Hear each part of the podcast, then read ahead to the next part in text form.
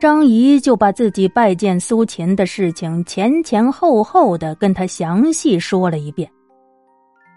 假设人听完也是连连摇头叹息：“唉，当初原本是小人撺掇先生来赵国，没想到竟然让先生遭此侮辱，这都是小人的过错呀！小人情愿替先生偿还旅馆欠账。”备车马送先生回魏国去，您看这样行吗？张仪摇了摇头。唉，事已至此，我也没脸再回魏国去了。我想去秦国走一趟，可是我这身上又没有路费。唉。假设人一听，哦，先生，您是想出游秦国呀？莫非在秦国那里还有同学兄弟什么的？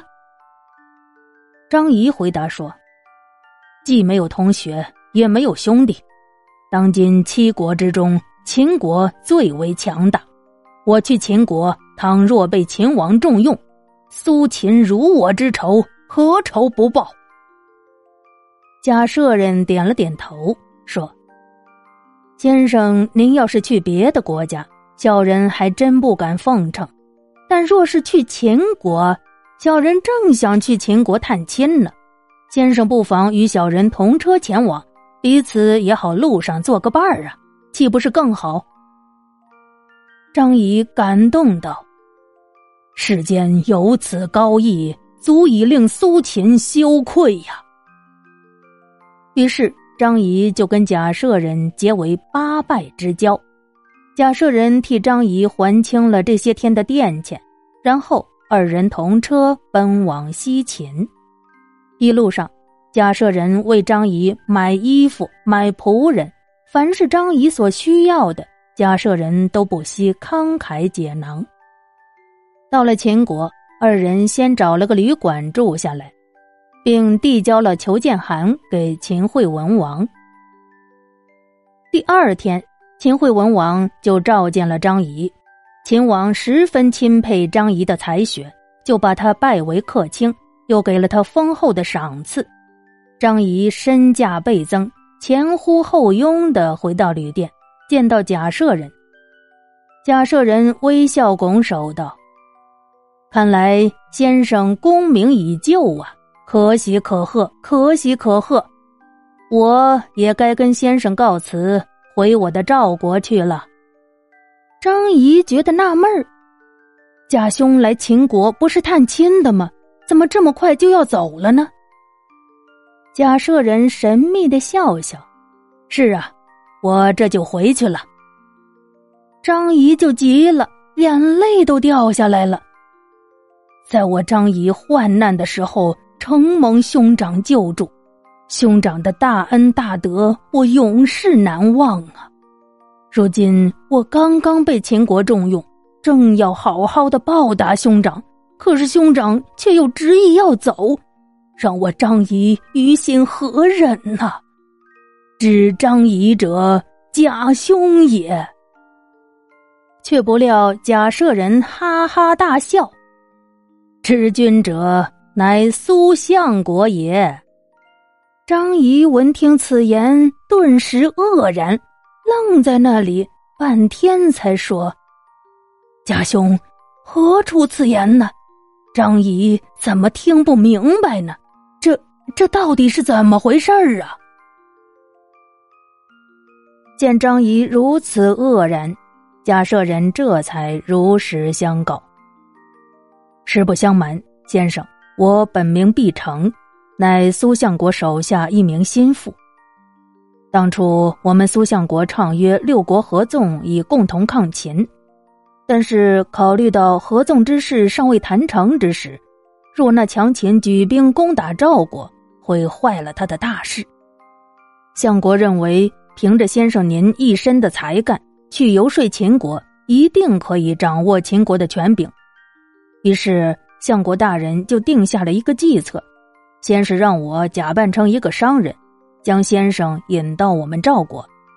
可是相国又担心先生您安于小的成就而不思进取，因而就故意做出各种言行来怠慢您、侮辱您，以此来激怒先生。先生果然被激怒了，萌生了来秦游说的念头。苏相国又借我之手资助给您大量的财物供您使用。之前我给您的那些也都是相国托我给您的。相国还一再叮嘱我要好生照料先生，保护先生，直到先生被秦王重用，手握大权为止。如今先生您事业已成，我呢？也该回赵国向我们苏相国报喜去了。张仪目瞪口呆的听完毕成的这番话，想起之前的种种，不由得百感交集，顿足捶胸，泪如雨下。唉，继子啊，继子！我在继子术中，而我自己却一直未能察觉。我的能力远不如继子啊！继子，咱们这里插一嘴啊，继子就是苏秦的字，所以说张仪称他为继子。张仪不是字于子吗？苏秦是继子，他们两兄弟之间是以字相称的。唉，烦老先生回去见到你们苏相国，替我真诚致谢，请先生转告你们相国大人。只要有他在，我张仪绝不敢提伐赵二字，以此来报答继子对我的大恩大德。毕城圆满的完成了任务，回到赵国向苏秦复命。禀相国，张仪先生已成功游说了秦王，秦王已拜其为客卿。苏秦闻言大喜，太好了，太好了。说完，马上前往赵肃侯大殿禀告赵肃侯。秦国保证不出兵伐赵，大王可以不必担心了。赵肃侯闻听也是大喜。哎呀，先生雄才大略，寡人佩服之至。您可以随时出游他国了。愿先生早日促成合纵大计。苏秦离开了赵国，先来到了韩国，见到韩宣惠公，对他说：“韩国地方九百余里，带甲数十万，天下最好的强弓劲弩都是出自韩国。如今大王依附秦国，秦国必然求割地以为和。